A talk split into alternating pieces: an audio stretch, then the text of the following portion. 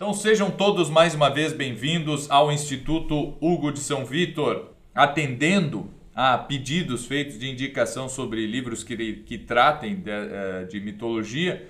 A primeira coisa é, obviamente, irmos aos originais, não é? Irmos às próprias fontes e lermos tudo aquilo que nós consideramos como literatura grega antiga, né? E mesmo literatura romana se nós lermos Homero, Exildo, uh, o, o, teatro grego, certo? Eurípides, Sófocles, Ésquilo, se nós uh, tivermos acesso a todos esses textos, aí sim não é? nós teremos uma boa formação dentro desse assunto. Mas, obviamente, não é, não, não é nada impede, é até bastante aconselhável que nós busquemos alguns comentaristas, alguns teóricos sobre esse assunto. E o que eu aconselho é o nosso grande mitógrafo aqui, mitógrafo não, mas mitólogo brasileiro, Junito de Souza Brandão, certo? Junito de Souza Brandão, certo? Foi professor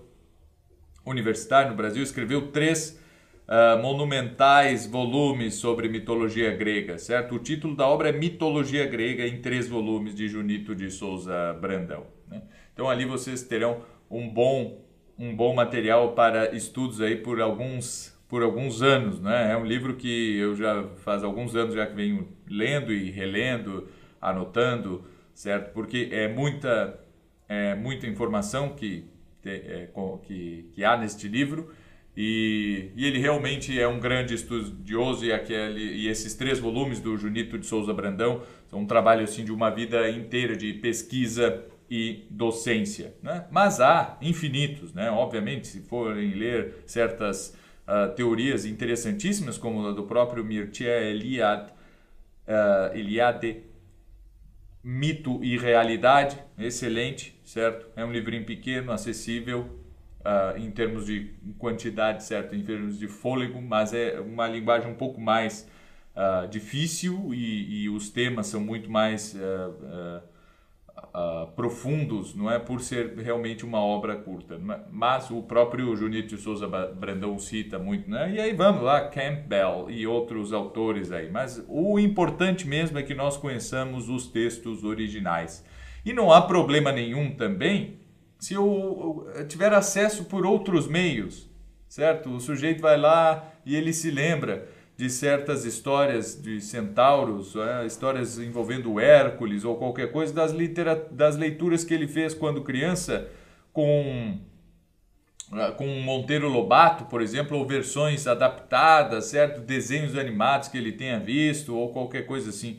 Não há problema nenhum, justamente porque a mitologia é uma coisa viva em certo sentido, certo? A mitologia não é uma história que sai da cabeça de um autor como é o Senhor dos Anéis, por exemplo, não é? Mas ela é, ela faz parte, as suas variações, as suas versões mais complexas e outras mais simples, versões mais uh, que, que que são inspiradas ali de acordo com a circunstância na qual, na qual essa versão foi composta e tal. Tudo isso faz com que variem as narrativas, variem as fontes. E a mitologia é isso mesmo, certo? E quando nós vamos ler, por exemplo, um Shakespeare, vamos ler Camões, vamos ler Cervantes, vamos ler Machado de Assis, que seja essa de Queiroz, qualquer autor por aí, nós vamos encontrar inúmeras referências à mitologia, certo? A essa literatura antiga, a essa religião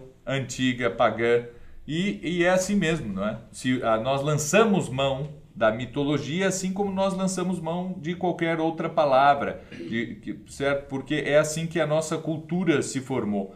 Como eu disse, os mitos são símbolos, certo? E que são usados de forma bastante livre. E os símbolos eles não têm uma precisão matemática, né? nem mesmo os símbolos da matemática são precisos, são convencionais e tudo isso, certo? A realidade ela é sim bastante precisa, mas a forma como eu simbolizo isso não, não é tão precisa assim. Muito bem, nós falamos então ontem sobre assim a gênese do do mundo, não é? Na verdade, falamos da gênese dos deuses, é? desde a primeira geração, onde nós temos Urano e Gaia, depois nós temos uh, Saturno, certo? Ou melhor, Cronos, e depois nós temos Zeus, que uh, domina todo o Olimpo.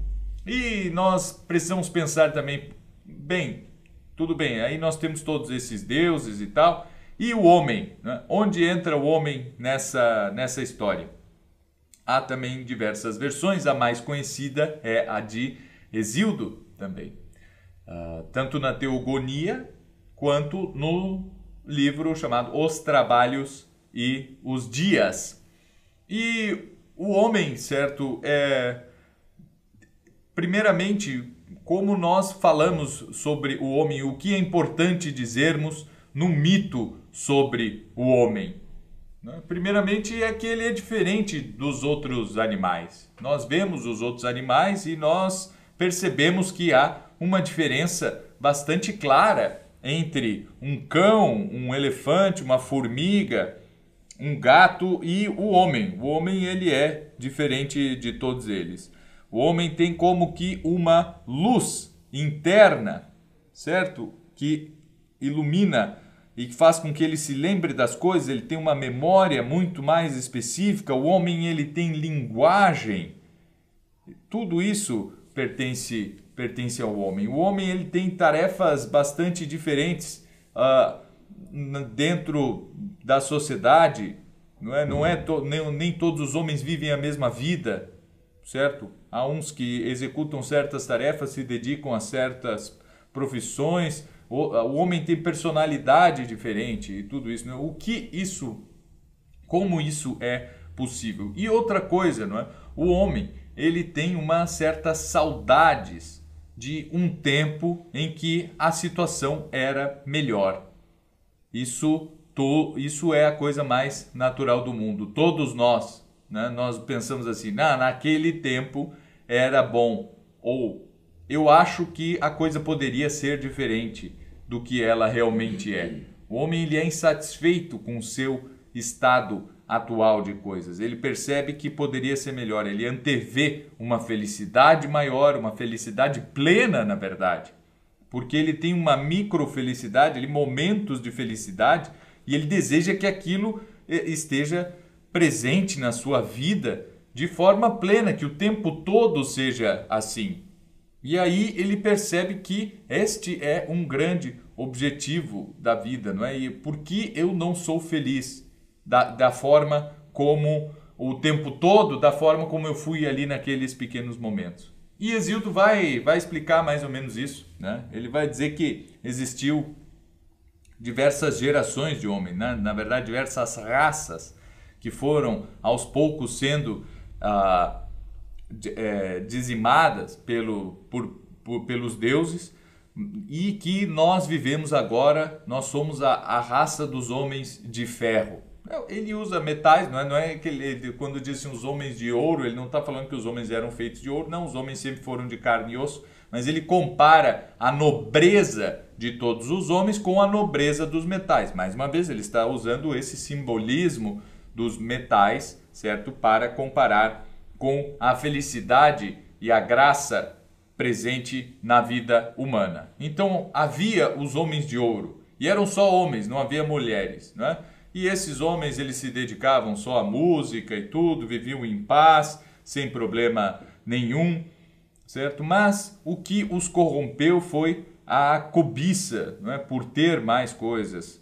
E isso vai, faz com que ele se corrompam. E esses homens são dizimados e dão origem aos homens de prata, que depois dão origem aos homens de bronze e que por fim serão os homens de ferro, que somos nós todos. Né? Nós vivemos dessa quarta geração em termos de nobreza, que é a geração dos homens de ferro. Ou ainda, né, poder, mais os homens de ferro após a idade dos heróis, que também eram da geração de ferro, mas ali numa passagem entre o bronze para, para o ferro. E o que e o nosso problema é que nós queremos voltar a ser esses homens de ouro. Nós temos assim herdado uh, em nós essa visão de uma vida mais plena, certo? de uma vida de felicidade plena, como era a felicidade daqueles homens de ouro, porque não é, em todo mundo há esse desejo de, de, de felicidade e ninguém pode desejar aquilo que não conhece.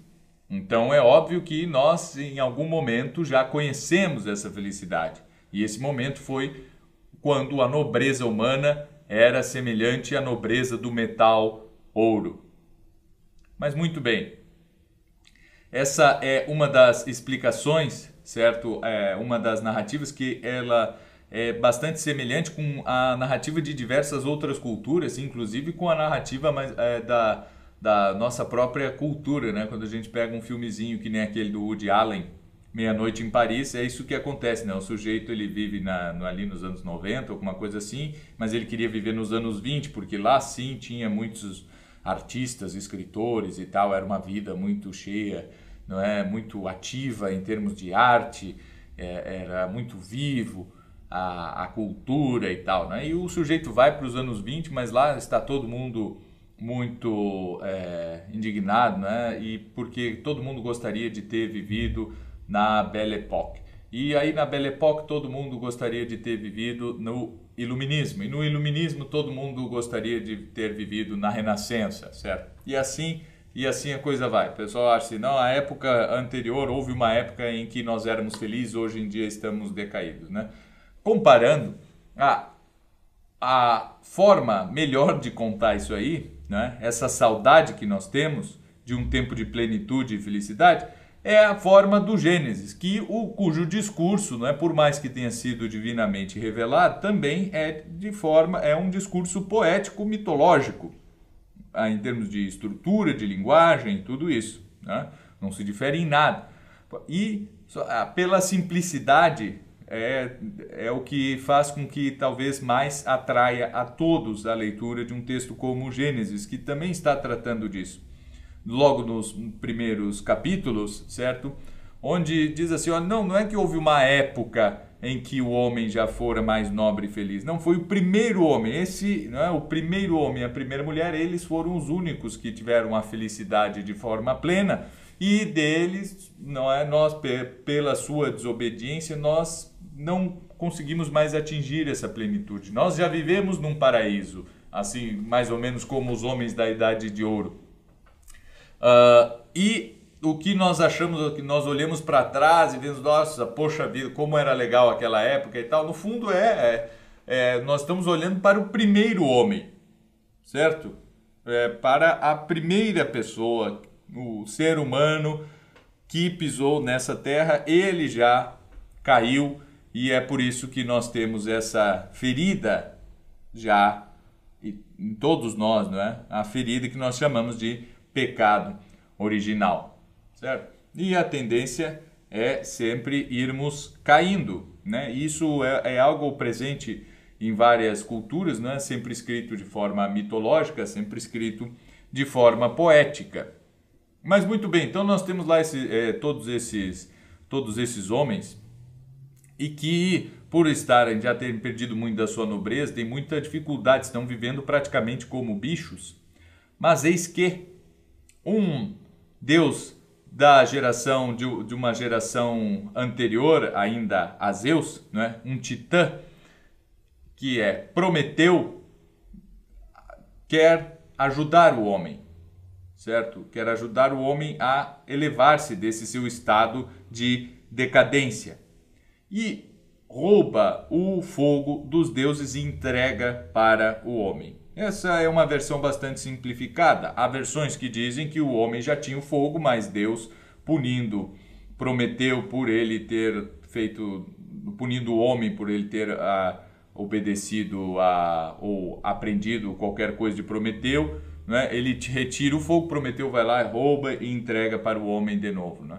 Mas o que é o fogo? Né? Bom, a gente pode ler num, num nível bastante simples, assim, dizer, bom, o fogo é extremamente necessário ali para a vida, não é? Para cozinhar os alimentos, para se defender e não sei o quê, mas o símbolo maior desse fogo é o símbolo de luz, é o símbolo, é o símbolo de calor, é o símbolo da inteligência, certo? É isso que faz com que o homem seja racional, já que o homem já não tem mais nada, ele precisa de algo que faça a diferença. Enquanto os outros, certo? Os outros uh, animais têm presas, os outros animais têm garras, têm diversas, uh, diversos atributos físicos, o homem não tem nada, ele só conta com a sua inteligência.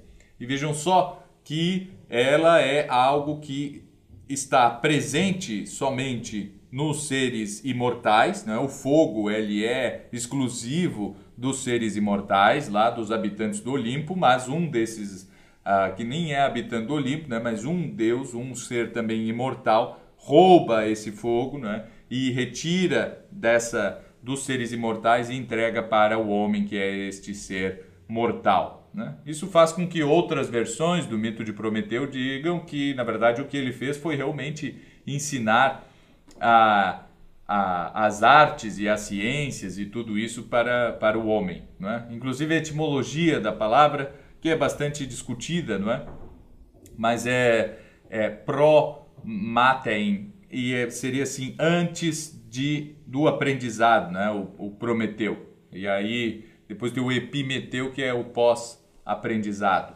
Uh, isso né, faz com que o Prometeu seja assim, uma providência Seria esse a tradução latina, não é? O providente, aquele que provê as coisas uh, para o para o homem, certo? Que ensina antes.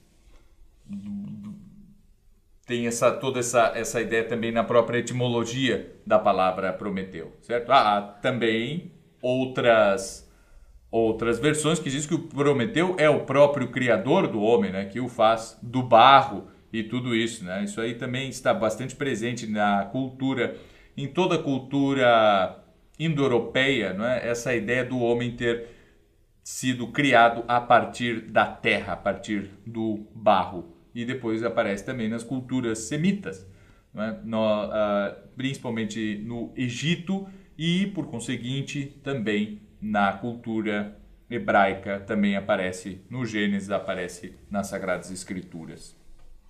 Mas enfim, isso é o homem. E a mulher, não é? A mulher, já que o homem tem o fogo, ela é enviada por Zeus para o homem como um castigo, certo? Essa é a visão do Exildo, uh, principalmente, e essa, essa versão passa, passa por aí, não é?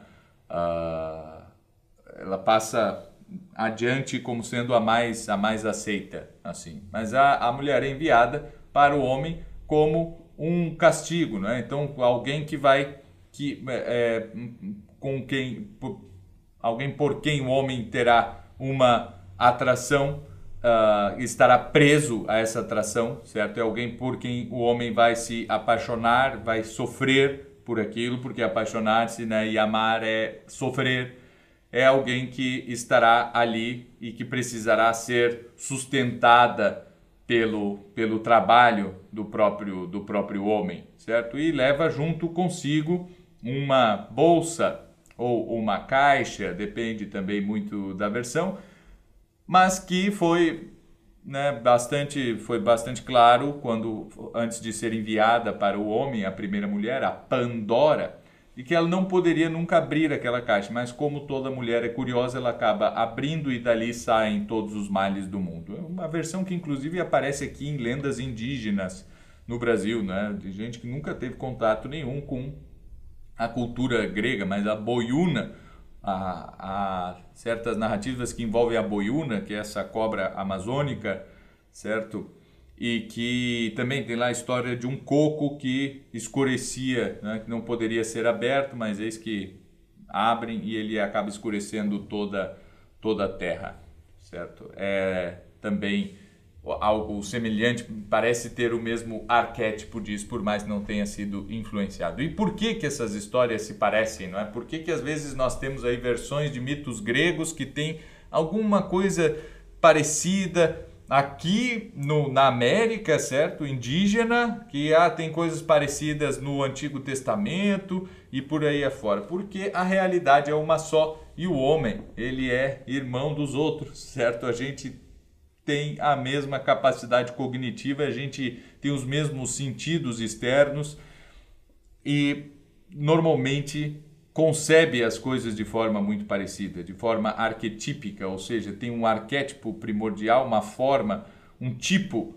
primordial sobre o qual nós vamos espelhar e vamos e, e, um tipo que nós vamos usar para entender as outras coisas. Então, assim, falar de uma época antiga dourada, né? os anos de ouro, é uma expressão que a gente usa até hoje, certo?